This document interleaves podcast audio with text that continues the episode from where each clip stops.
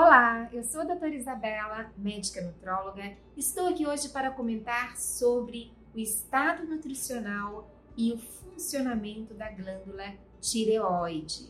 A maioria das pessoas já conhece o papel do iodo na glândula tireoide, pois ele faz parte dos hormônios tireoidianos, T3 ou triiodo tironina e T4, tetriodo tironina ou tiroxina, certo?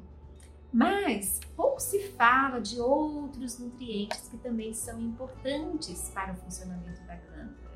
E eu queria chamar a atenção aqui para dois nutrientes, o zinco e o selênio. Particularmente o selênio tem um papel muito conhecido, que ele atua na conversão do T4 em T3, sendo o T3 biologicamente ativo cinco vezes mais do que o T4. Olha que importante.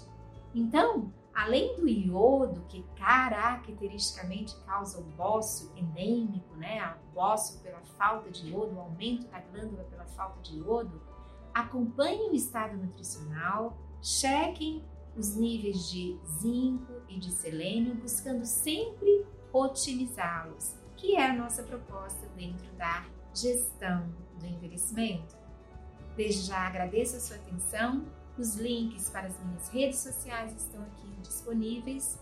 Um grande abraço e até o próximo vídeo. Muito obrigada!